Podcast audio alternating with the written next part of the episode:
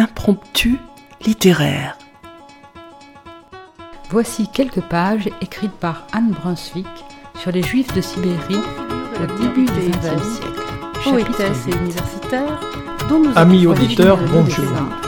Aujourd'hui, nous vous proposons la lecture à plusieurs voix. Dans cet extrait du chapitre 5 intitulé Où bourreaux et victimes en mêlent leur récit, pour amener un peu de légèreté dans cet univers marqué par une histoire souvent Je vous ai choisi un extrait du chapitre 9 intitulé près de l'incubateur, espèce de navire miniature en plexiglas. On sélectionne la main-d'œuvre destinée aux mines, aux chantiers, aux coupes de bois. Des textes d'auteurs du XXe et du XXIe siècle viennent jusqu'à votre oreille. Écoutez.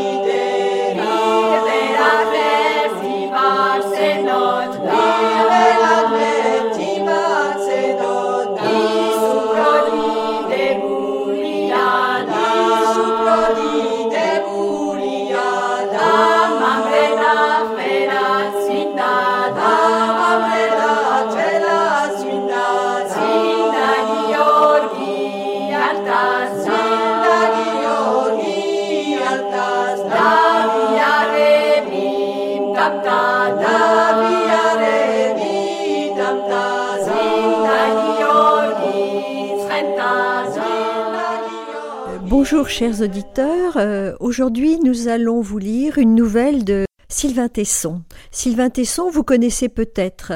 C'est d'abord un grand voyageur. Il a traversé euh, l'Himalaya à pied, il a rejoint l'Inde à travers euh, l'Himalaya et les steppes de l'Asie centrale en venant de Yakoutsk en Russie. Il a passé, vous le savez, six mois en Sibérie. Je n'évoquerai pas ici tous ses exploits. C'est aussi un escaladeur de cathédrales. Euh, il a escaladé Notre-Dame de Paris, Mont-Saint-Michel et encore d'autres églises de cette hauteur. C'est donc euh, quelqu'un qui porte la philosophie du voyage en lui. Et voici une, une citation de Sylvain qui parle du vendeur, c'est-à-dire du vrai promeneur. Seuls peuvent vivre comme le vrai vendeur ceux que nul lien n'attache, capables de répondre à l'appel du dehors sans accorder un regard à ce qu'ils abandonnent. Telle est donc euh, la philosophie de Sylvain Tesson, mais c'est aussi un écrivain, euh, soit qu'il consigne par écrit euh, ses voyages dans des journaux, soit qu'il écrive aussi des nouvelles. Il a eu le prix de la Goncourt de la Nouvelle en 2009 pour Une vie à coucher dehors et le prix Médicis en 2011 pour Dans les forêts de Sibérie qui a connu un immense succès. Voici donc aujourd'hui la nouvelle qui se passe en Géorgie et qui s'appelle L'asphalte. Salaud On entendait teinter les bouteilles longtemps avant d'apercevoir le livreur. Chaque soir, la scène était la même. Edolphus se rangeait pour laisser passer le camion et se protéger le nez avec son foulard. Mais la poussière lui fourrageait les muqueuses et lui laissait un goût d'emplâtre dans la bouche. Il toussait, crachait, s'étranglait. Un filet de bave brunie lui coulait dans la barbe. Alors il insultait le livreur. La piste, sa vie. On ne pèse pas grand-chose sur cette terre lorsqu'on en est réduit à gueuler contre la poussière. Il fallait trente minutes à Eldolphus pour rentrer des champs jusque chez lui. Il habitait une maison de bois dans le centre du village. L'été, il faisait la route avec la faux sur l'épaule. L'hiver, avec la bêche. Il marchait doucement. Son cœur nécrosé par le tabac et l'eau de vie de prune ne battait pas assez fort pour les longues foulées. Il avait cinquante ans et le corps en ruine. Le village de Tsalka était construit au bord d'un lac, à l'abri des ondulations de collines.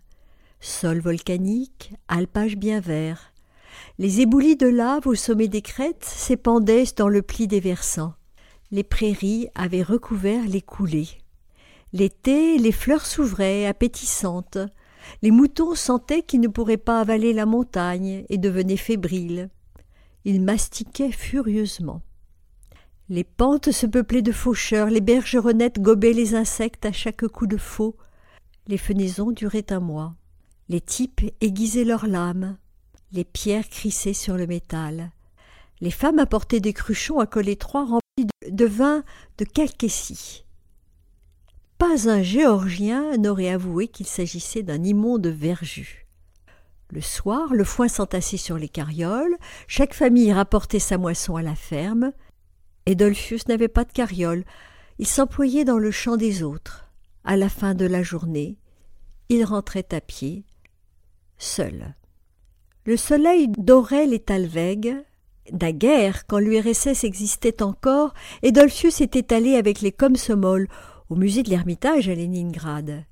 Il avait vu les scènes champêtres des maîtres hollandais. Les toiles baignaient dans la même lumière qu'ici. Mais les villages là-bas paraissaient mieux tenus. Le camion revenait traînant le voile rouge du crépuscule. Edolphius disparaît dans le nuage et jura de nouveau. Les choses ne pouvaient plus durer. Il fallait parler à Yuri. La route qui traversait Tsalka menait à la ville de Batumi, par le village d'Olyangi.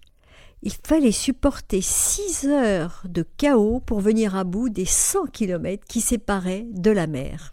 Les premiers lacets conduisaient à la forêt. L'air devenait humide. La route serpentait trente fois. Puis c'était Olyangi. Quelques maisons de pierre noire, levées par les Arméniens au temps des carnages turcs. La piste descendait ensuite le long de la rivière en passant les ponts. Trois heures agréables. On s'arrêtait pour pêcher, on grillait des poissons sur le feu. Du temps des Rouges, la Géorgie était considérée comme le paradis. Edolphius réfléchissait. Il se demandait au nom de quoi Tsalka, son village, n'avait pour desserte qu'une piste de cailloux. Pourtant, l'asphalte gagnait le reste du monde. Même en Afrique, les villes tiraient leur langue noire à travers la brousse. Toute l'humanité, jusqu'au dernier des nègres, foulait le goudron. La modernité s'est penchée dans les campagnes planétaires, mais Tsalka, place forte des irréductibles ratés de Géorgie, n'avait pas le droit d'entrer dans la danse. Ici, on devait continuer à cracher ses poumons dans la poussière et à patauger dans les fondrières. Edolphus devenait mauvais. La Géorgie était une vieille catin affalée au pied du Caucase. Elle s'était livrée à tous, les Turcs, les Russes et même les Grecs étaient venus ici, s'infiltrant par détroits défilés. Pourtant, il y avait eu des heures de gloire.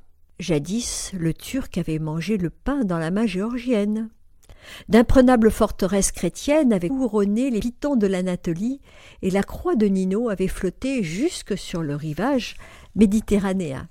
Aujourd'hui, euh, le pays ne pesait plus rien. Dans les journaux, on appelait ça le déclin des nations. Il s'arrêta devant une fourmilière. Il connaissait bien ce monticule, c'était comme une borne à la moitié du chemin. Il sortit de sa poche une flasque et but une gorgée. La bonne coulée lui flamba la trachée. Il lampa une autre rasade. Cette fois il sentit l'âcreté du bratch. De la main droite, il tapota légèrement le monticule. Les fourmis s'affolèrent. Quelques-unes grimpèrent sur sa main et lui pincèrent la peau. Il les épousta. Les insectes avaient aspergé sa paume d'acide formique. Il s'envoya le liquide dans la narine droite. Le principe ammoniaqué lui déchira le sinus et il contempla les paupières mi-closes, les colonnes de fantassins couler de la montagne en vie. Il venait de s'octroyer le shoot du prolétaire. Même ces saloperies d'insectes circulent mieux que nous. Il flanqua un coup de pied dans la fourmilière, la petite babelle explosa. Yuri Asfaltashvili présidait la réunion du conseil de la municipalité dans la salle de la mairie on était en train de débattre du sort de la statue de Staline qui trônait dans un champ de luzerne. Dans le village, des voix s'étaient élevées pour qu'on la batte. Non pas tellement qu'on tint solder des comptes avec le communisme, mais parce que le zinc valait cher au port de Batumi. Les membres du conseil écoutaient l'adjoint lire les cours des matières premières, parus dans le journal de la veille, quand Edolphius rentra. Silence Bande de tarés, faut que ça cesse Edolphius avait violemment poussé la porte et le panneau avait claqué contre le mur. La secrétaire du maire réprima un petit cri.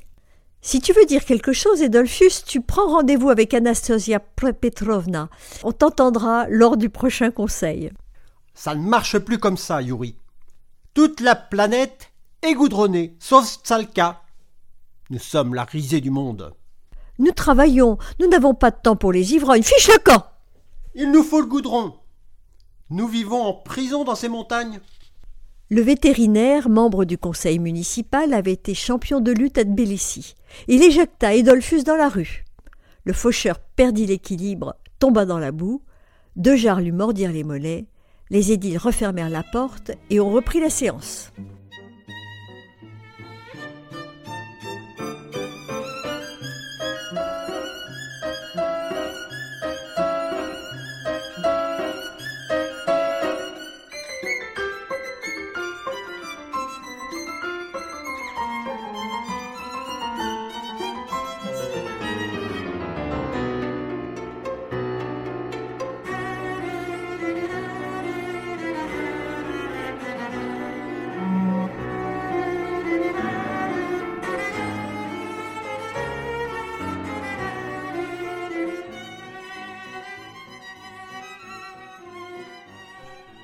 Cent grammes.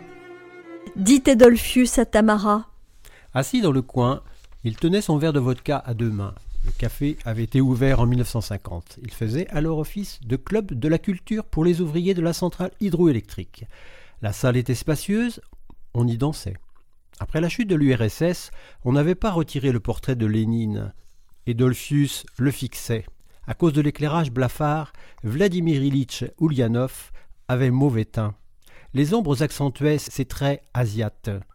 Il avait l'air d'un bâtard turco-mongol. Dire que lui, Edolphus, avait lu sans débander les œuvres complètes du chef dans une édition russe en dix-huit tomes. Il aurait bien voulu parler à Tamara. C'était une gentille serveuse, mais la chaîne hi encastrée dans le mur à bouteilles crachait de la pop russe. Les tatus chantaient deux Lolita aux sourcils percés. Le volume de la musique empêchait toute communication. Aux tables voisines, on buvait sans un mot. Il fit signe à Tamara d'éteindre. Qu'est-ce que tu veux? dit-elle. Je veux de l'asphalte. Il s'adressa à la table voisine. Vous n'êtes pas fatigué de cahoter sur la rocaille? Tais-toi, Edolphus, dit Tamara, n'embête pas les gens. Regardez-vous, vous êtes déjà mort, le monde entier roule sur du velours, et nous, à Tsalka, on est infoutus de faire monter une goudronneuse. Il jeta la monnaie sur la table et quitta le bar. Quand il eut passé la porte, Tamara remit la radio à fond. Du bar à la maison, il y avait cinq cents mètres. Edolphus entendit longtemps la musique. À présent, c'était ce taré de Fiodor, star du hip-hop sibérien qui chantait des trucs de dégénérés. Alcool le matin, liberté pour la journée. Ses propres filles adoraient Fiodor. La fuite d'une canalisation avait fait de la rue un bourbier. Il s'englua dans les plaques et réveilla un cochon derrière la palissade d'une maison. Des chiens aboyèrent. Une Volga blanche passa, plein phare, la bougie cla sur sa chemise. Il reconnut la voiture de Piotr, le boucher. L'année dernière, elle s'était embourbée en plein village. Il avait fallu faire venir un tracteur d'Uliangui pour l'extraire du merdier. tu rentres à l'heure des Russes, et tu pues. Edolphus ne répondit pas à sa femme. Tatiana et Oksana se disputaient une console de jeux vidéo. Il aurait bien voulu un baiser. Il les appela, mais il n'y avait aucune chance contre les écouteurs.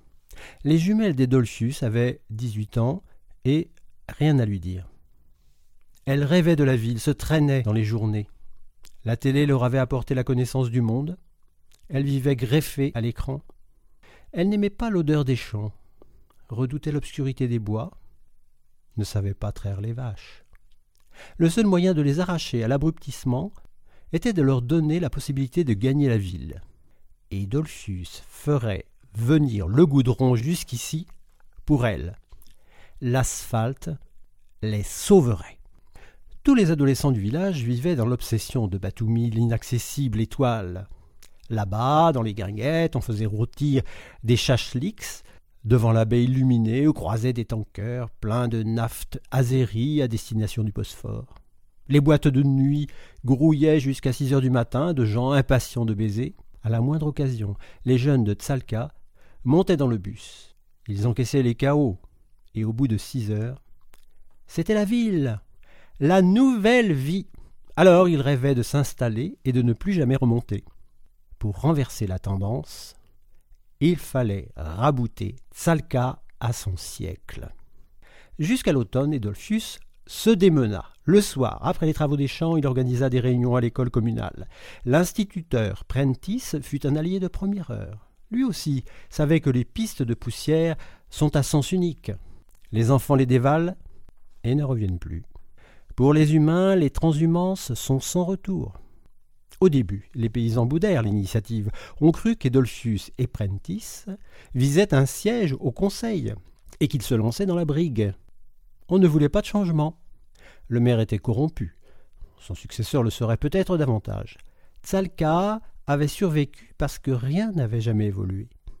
Ici, on se méfiait des agitateurs. Lorsque la dissidente politique Anna Pugatchavili avait été assassinée sur le seuil de son appartement, on avait murmuré qu'elle l'avait cherché. Dans le voisinage, les choses étaient semblablement endormies à l'ombre des volcans. Il y avait de petits villages à moins de trois kilomètres qui se partageaient trois communautés, les Grecs, les Arméniens et les Azéris. Ils étaient reliés les uns aux autres par des routes pavées de galets ronds.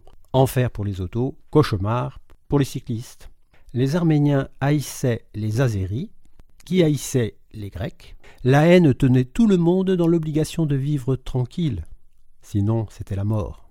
Ardémis, patronne du magasin numéro 2, le seul commerce subsistant à Tsalka, depuis la faillite des magasins numéro 1 et numéro 3, réussit à toucher les villageois au seul endroit sensible chez les velléitaires, l'amour-propre. Elle se présenta un soir à l'école. La salle de réunion était presque vide. Elle déclara tout de go son soutien au bitume. Elle avait toujours déploré que le camion livreur ne vint pas plus souvent la ravitailler. Le grossiste de Batoumi à qui elle passait ses commandes rechignait envoyait ses commis sur la piste de Tsalka. Il ne voulait pas bousiller les châssis de ses camions pour approvisionner les stocks de bouseux des montagnes. Le commis avait confié à Ardémis qu'en ville on les appelait comme ça. Elle répéta ces mots à Edolphus, qui sauta sur l'insulte pour rallier des ouailles. L'instituteur aidant, il rédigea un placard. Les deux hommes passèrent une nuit entière à en clouer cent cinquante sur les palissades du village. Le tract s'adressait à ceux qui ne veulent pas rester débouseux. Suivait une vingtaine de lignes lyriques exhortant les habitants du village à noyer dans le goudron l'injure de ceux du bas. L'appel sommait les citoyens de Tsalka de se joindre aux réunions. Il fallait peser sur le gouvernement de la région. L'affront piqua les gens. Le tract eut un effet électrique. Le lendemain soir, il y eut affluence à l'école, chacun s'appropria le souhait de goudronner la route. Chacun avança une justification personnelle. L'infirmière parla la première. Le bourbier qui recouvre la rue principale au printemps est un cloaque. Les jumelles d'Edolphius furent magistrales. Elles énumérèrent les perspectives qu'ouvrirait le raccordement à la ville. Tsalka échappe à son destin en restant isolé, dit Tatania. Des deux, Oksana fit la plus belle impression. Elle venait d'écouter un débat télévisé et n'eut qu'à répéter les paroles d'un député d'Abkhazie qui noyait le poisson devant les caméras. Il est temps d'accorder le pouls de nos campagnes au battement de la mondialisation. Les générations futures nous béniront d'avoir rétréci le pays. Salka ne peut échapper à la marche du siècle, renchérit Edolphius. Seules les voix de Siméon, le plus riche éleveur du village, et d'Hilarion, le pope, aux boucles noires discordèrent. Nous disposons d'une chance unique. La situation de Tsalka nous préserve des agressions extérieures. Goudronné et la chienlit rampera jusqu'à nous. Il a raison, dit Hilarion. La piste est notre rempart. On les hua Edolphius et Prentice rédigèrent une supplique au nom des villageois. Lorsque le maire se rendit compte qu'il ne se tramait aucune manœuvre contre lui, il rejoignit le mouvement. Puisque l'unanimité régnait, il ne s'opposait plus au goudronnage. Le dimanche suivant, Le texte était prêt. Edolphus le lit à haute voix. C'était l'appel au secours, pudique, émouvant et euh, légèrement ridicule, d'un petit village qui ne voulait pas disparaître. Comme l'homme tombé en mer, les habitants de Tsalka agitaient la main pour que l'équipage ne les abandonne pas. Et Dolphius avait filé la métaphore du sauvetage jusqu'à comparer la route de goudron à la corde qu'on jette au noyer. Le texte précisait que le village était d'une beauté profonde, adossé à un amphithéâtre glaciaire planté d'une vieille église à toit octogonal, et qu'il y aurait matière à faire grimper les touristes jusque-là. Le gouverneur à qui l'on s'adressait s'adonnait à l'économie de marché. Des Azéris enrichis dans l'industrie pétrolière et des Turcs aux doigts poilus, commerçants de Trébizonde et notables d'Erzurum, venaient parfois chercher neige et chair fraîche dans les montagnes du Caucase. Il serait simple de faire de Tsalka une station d'altitude. Les forêts de sapins offraient du bois pour les chalets, les villages regorgeaient de matrones capables de farcir les choux pour revigorer les skieurs. Mais ces perspectives réclamaient l'asphalte. Le maire signa l'appel et apposa le cachet de la municipalité. La requête était devenue officielle. On convint qu'Edolphius la porterait lui-même le surlendemain par l'autobus qui assurait la liaison avec la ville. Les travaux commencèrent au mois de juin. La demande des habitants de Tsalka déposée au secrétariat du gouverneur de Batumi avait été considérée avec beaucoup de sérieux par l'administration. Le document était arrivé sur le bureau du gouverneur après avoir gravi divers étages et atterri sur des tables d'où certains papiers ne redécollaient jamais. Cette année-là, le gouvernement ne se préoccupait pas davantage qu'avant du bitumage des routes du pays. Mais l'État venait de signer avec une compagnie pétrolière américaine un contrat autorisant le passage d'un pipeline à travers le territoire national. Les termes de l'accord engageaient les pétroliers à remédier au manque d'infrastructures sur le tracé de l'oléoduc l'asphaltage de la route de Tsalka fut ainsi intégré au vaste programme de réfection de la voirie géorgienne. Pour la première fois de sa vie, Edolchus s'était trouvé au bon endroit et au moment propice. Les ingénieurs nivelèrent l'ancienne piste, le rabot des machines lissa une rampe de terre, les ouvriers coulèrent un socle de graves bitumeuses et de débris de roches en guise de soubassement. Commença le lent feuilletage des couches destinées à la stabilisation de la chaussée. Et Dolphius s'intéressa à l'ouvrage, s'impatronisa dans le roulement des équipes, se lia avec les contremaîtres.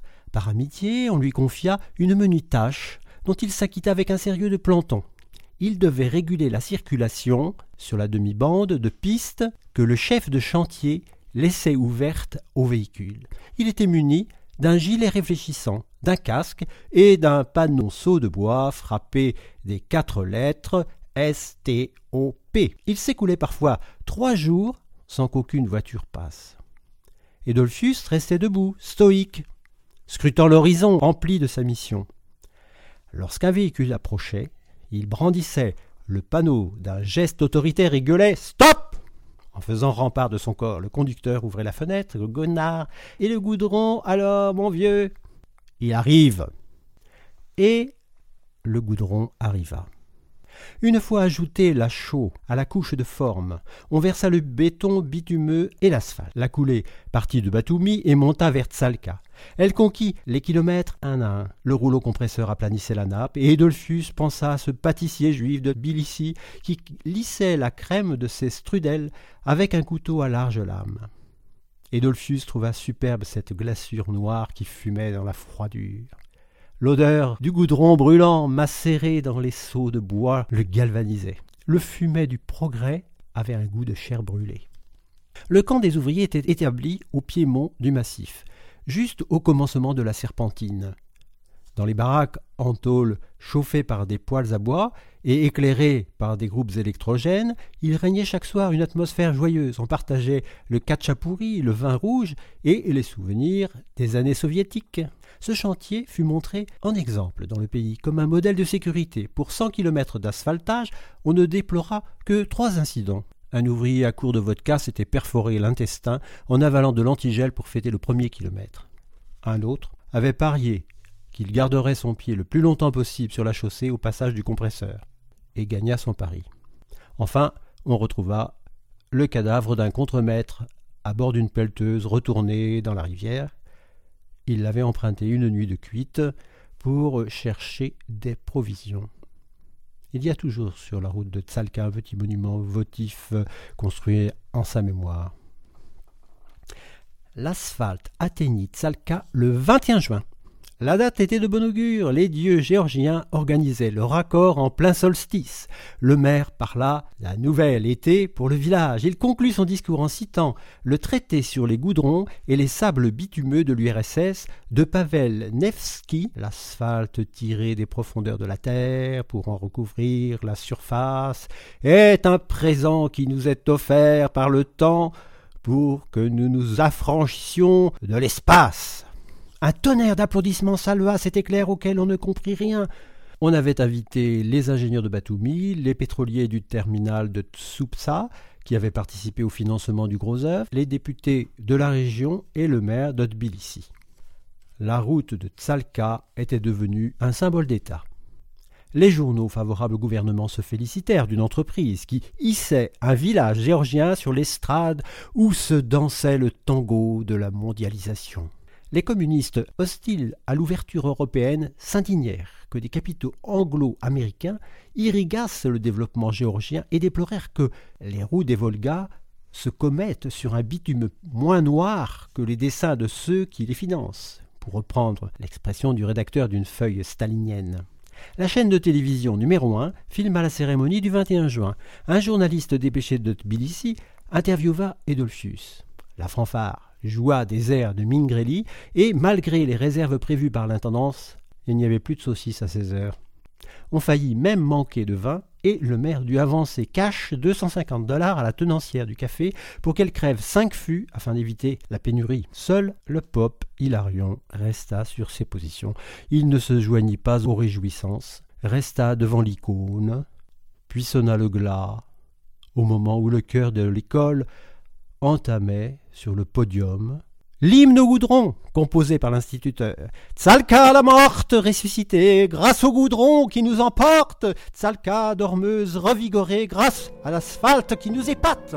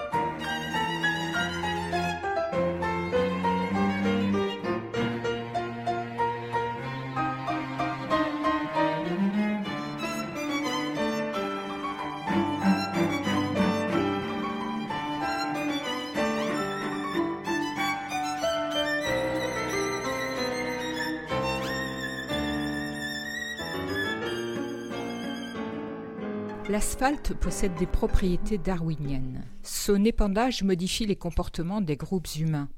Les villageois raccordés au reste du monde par le goudron rattrapent en quelques mois leur arriération. Tsalka connut cette accélération. Après deux semaines, les rues étaient méconnaissables et Dolphus avait comparé l'asphalte à un cordon ombilical. C'était plus que ça une aorte qui pulsait les murs d'en bas jusqu'à la lisière des alpages. Les enseignes lumineuses fleurirent, des paraboles poussèrent dans l'encadrement des fenêtres. Un jour, Tamara accrocha une pancarte Internet haut débit sous le portrait de Lénine. Dans les vitrines apparurent des produits dont on avait à peine soupçonné l'existence et qui s'avérèrent indispensables. Des dessous féminins, des aquariums pour poissons tropicaux et des vélos d'appartement. Un panneau Pepsi-Cola clignota sur le fronton de ciment de l'arrêt de bus. Certains villageois prirent des habitudes à la ville, d'autres y tinrent leur quartier. Le trafic était incessant. Les jeunes descendaient à Batumi pour le week-end et rentraient le lundi au village. Les femmes y faisaient leurs courses le samedi. Et ne toussa plus sur le chemin des champs. Pendant quelques jours, il conserva le réflexe de se courber en portant son mouchoir à la bouche quand une voiture le croisait, puis il cessa de le faire. Le flux des déplacements s'inversa au milieu de l'été, et on vit bientôt davantage de grosses cylindrées monter vers le village que de vieilles bagnoles descendre vers le littoral. Le bruit avait très vite couru dans les quartiers cossus de Batumi qu'un havre verdoyant niché au creux d'un vallon se trouvait à portée de volant. Les citadins s'aventurèrent dans les hauteurs, sans hardir au village, la pharmacienne ouvrit la première chambre d'hôte et bientôt, sur le pas des portes, on afficha les tarifs pour des séjours chez l'habitant en pension complète. À la mairie, on commença à envisager la construction d'une remontée mécanique. À l'automne vint le premier étranger, un Américain mormon qui portait l'arrêt au milieu et une chemise blanche. Il tomba amoureux de la serveuse Tamara et n'essaya plus de convertir qui que ce soit. L'asphalte amenait du sang neuf. Salka vivait enfin les jumelles des Dolphius consumèrent leur semaine en aller et retour. Tatiana trouva un emploi à Batumi, au Galant, un bar du bord de mer pour Géorgiens enrichis. Du vendredi soir au dimanche, elle servait des margaritas à des nouveaux Russes et des businessmen de Tbilissi qui portaient tous des chaussures vernies à bout carré et des boutons de manchette en verre. Elle avait des yeux violets, et une façon de porter ses mini-shorts qui rendait fou les clients. On aurait cru que le contact du tissu sur sa peau lui était intolérable. Bustan, un affairiste de 33 ans, enrichi dans l'export du nickel, passa cinq week-ends de suite à la manger des yeux et la fit passer de l'autre côté du comptoir le sixième. Il se faisait servir du veuf Clicquot directement dans le seau et roulait dans un hummer blanc, crème. Tatiana ne comprit jamais pourquoi le négoce en nickel justifiait qu'on circulât avec un 45 dans le vide-poche et un gorille à lunettes noires à l'avant.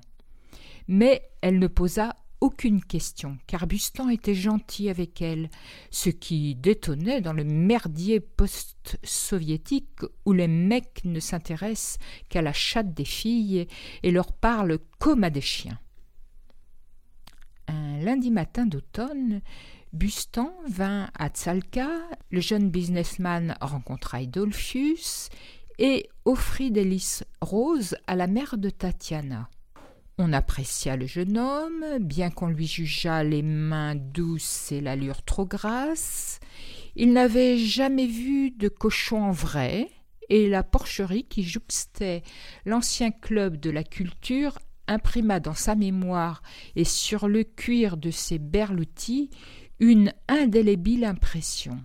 Il revint à la fin de la semaine suivante pour chercher Tatiana, et peu à peu l'habitude s'installa.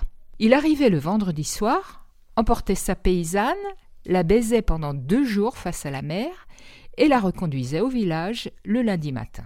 Autrefois, la piste contraignait d'aller lentement. On connaissait chaque pouce carré du paysage. On n'y déplorait jamais d'accident. On avait tout le temps, on n'avait pas le choix. Sur l'asphalte flambant neuf, c'était différent. Tout le monde fonçait, ça chauffait le sang. L'accélérateur vengeait les villageois de décennies de chaos. Certains d'entre eux étaient pris de rage. Moins ils étaient occupés et plus ils mettaient les gaz. Les purs oisifs étaient les pires. Ils s'acharnaient à quitter le plus vite possible des endroits où il ne se passait rien pour rallier comme des fusées des lieux où ils n'avaient plus rien à faire. Bustan chronométrait ses allers-retours entre la ville et Tsalka. Le Humer n'était pas la machine la plus appropriée pour exploser les records, mais il était descendu jusqu'à 46 minutes et comptait améliorer le score. Tatiana n'avait jamais vu d'accident. La vitesse ne l'émouvait pas. Elle réussissait même à se vernir les ongles des deux pieds pendant le temps du trajet. Le drame eut lieu un vendredi d'octobre, quatre mois après l'inauguration. Le Humer rugissait vers Batumi. Ce soir-là, Bustan était parti pour descendre sous la barre des quarante-cinq minutes. Il avait passé les lacets, il pourrait encore accélérer une fois atteint le fond de la vallée. Il tarda à se ranger dans le dernier virage, juste avant le pont, et écrasa son véhicule contre un camion qui montait en sens contraire. Il n'y eut même pas la place d'une seconde pour un coup de frein, un réflexe ou un dérapage. Les corps furent éjectés. Personne ne souffrit. L'écho du fracas emplit le sous-bois pendant une dizaine de secondes, et le silence revint. Les carcasses de tôle fumaient, les plaies des corps aussi. Tatiana gisait sur le goudron. Les plis de sa robe rouge, soulevés par la chute, étaient retombés en se déployant comme une corolle autour de sa taille. Des pétales sur la route, pensa le médecin en arrivant une heure après avec l'équipe de secours. Edolphus fut à peine étonné que la voiture de flic se range contre son champ. Les miliciens aimaient sa compagnie. Ils passaient parfois boire un verre chez lui. Le sergent monta sur le remblai de la parcelle. Tu t'en jettes un? J'ai une bouteille dans le sac. Edolphus, il y a eu un accident mortel, dit le sergent. Où? Au kilomètre 65, juste avant le pont. Grave Mortel, je te dis. Et Dolphius ressentit une petite contraction à la poitrine. Qui? Ta fille, Tatiana. Elle est morte sur le coup. Le corps est à Batumi. Il sera porté au village tout à l'heure. Le cadavre de Tatiana arriva à neuf heures du soir dans un fourgon de la milice. On l'installa dans la chambre des jumelles. Les voisines déshabillèrent la jeune fille et la vêtirent d'une aube blanche. Le visage avait déjà la couleur des bougies. La pharmacienne partit cueillir du millepertuis dans son jardin. Le frère d'Edolphus, l'instituteur, Tamara et son mormon, le sergent, le maire, les proches et les voisins se pressaient dans la maison. On s'attaquait aux formalités, on remplissait les papiers. Les morts compliquent la vie. On convint d'obsèques pour le dimanche suivant, ce qui laissait quarante-huit heures pour veiller le corps. La mère était prostrée dans un fauteuil, les paupières déjà violettes au bout de deux heures de chagrin. Oksana s'était enfermée dans la chambre de ses parents et refusait d'ouvrir. Sur le perron, Edolphius s'abrutissait de cognac. On s'écarta pour laisser rentrer le pop Hilarion. J'avais prévu ce qui est arrivé. Cette route est la langue du démon. Tatiana est la martyre de l'asphalte. Prions. Il bénit l'assemblée, les femmes et les hommes se signèrent. Commencèrent les lentes litanies de l'office des morts de l'église géorgienne autocéphale. À onze heures du soir, quelques-uns s'inquiétèrent de préparer le souper. La mère pleurait toujours. On la laissa se vider par les yeux, et la sœur d'Edolphus alla chercher une dame Jeanne de vingt litres de vin rouge, du pain et un jambon dans la réserve de la famille. On organisa des tours de garde pour se relayer alternativement autour du corps et du jambon. À minuit, on s'aperçut qu'Edolphus n'était plus sur le perron. Le sergent l'appela dans la nuit. Vingt-sept chiens se réveillèrent et hurlèrent en même temps. Edolphus identifia immédiatement l'endroit à la lueur des phares. Les services de la voirie avaient déblayé la route, mais il restait des débris de tôle sur les bas-côtés. Des troncs et des branches cassées traçaient des zébrures claires dans l'épaisseur de la forêt. Des débris de verre scintillaient sur l'accotement. Il contempla cet endroit où il était passé des centaines de fois. Le cognac l'abrutissait, mais il conduisait la pelleteuse d'une main sûre. Il avait tellement observé les ouvriers que la machine n'avait plus de secret pour lui. Il n'avait pas eu plus de difficulté à la démarrer qu'à l'amener jusqu'ici. La pelle sur pneu, américaine, modèle M3222D de 22 tonnes appartenait à la mairie. Sur le capot, un slogan s'étalait en lettres jaunes et noires Caterpillar, l'avenir du progrès. Et un autre gravé sur le pare-brise en verre Rendre possible le monde de demain. L'entrepreneur avait cédé ce bijou au maire, moyennant son témoignage officiel dans le faux constat d'accident qui fut envoyé à l'assureur le lendemain de l'inauguration. La pelle d'acier tomba sur la chaussée de toute la force du levier hydraulique. Les dents pénétrèrent jusqu'à la couche de grave et en arrachèrent une énorme plaque. Le bras articulé se redressa, les mottes de bitume volèrent à la cime des pins et la pelle retomba, cura la couche d'asphalte et en décolla une nouvelle feuille. Edolphius sanglotait, secoué sur le fauteuil à suspension. Le bulldozer avançait, mètre par mètre, laissant derrière lui une charpie de gravats. Les cylindres chauffaient, les crocs mordaient la terre, chaque choc ébranlait la machine, la poussière noire collait aux traînées de larmes sur les joues d'Edolphius. Au bout d'une heure, il avait défoncé les trois cents mètres qui le séparaient du pont. Il engagea les roues avant de la machine sur le tablier et en six coups de pelle le fit exploser. Edolphus hurla, cogna la cabine de ses poings et sortit dans la fraîcheur de la nuit épuisé. Il plongea la tête dans la rivière, regagna la pelleteuse, fit demi-tour en remontant la tranchée qu'il avait ouverte et rentra à Tsalka. Il était trois heures du matin quand la machine tomba en panne d'essence à deux kilomètres du village. Il marqua vingt minutes en fixant les lumières, les mains dans le dos, dégrisé, mais ivre de chagrin. Il s'était vengé. Il ajoutait au florilège des gens qui frappent du poing le rebord de la table où ils viennent de se cogner, ou bien cassent le poste de téléphone qui apporte les mauvaises nouvelles une autre catégorie de justiciers, ceux qui bousillent la route sur laquelle leurs proches ont péri. C'était lui-même qui l'avait puni en détruisant l'asphalte. Il se jura d'attaquer à la pioche l'intégralité de la route dès le lendemain, jusqu'à s'en faire saigner les mains. Il défoncerait le moindre pouce carré de ce goudron dont il avait été le promoteur et sur lequel sa fille venait d'être immolée.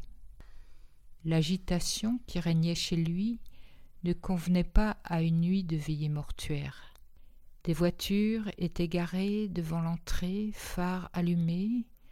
On entendait des cris, et Dolphus remarqua qu'on installait un corps à l'arrière d'une fourgonnette. Il s'approcha et apparut dans la lumière des phares. Où étais-tu Malheureux?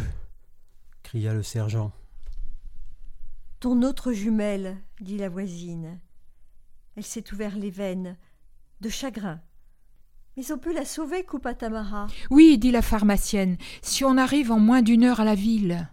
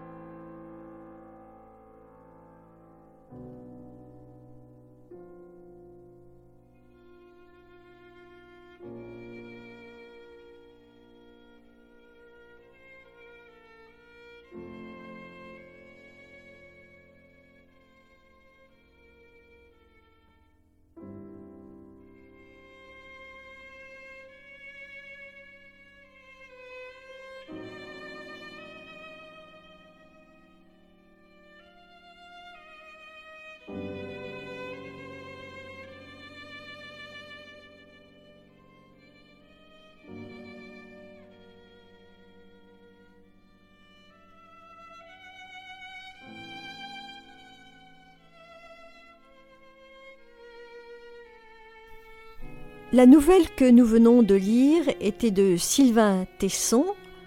Elle est intitulée L'asphalte.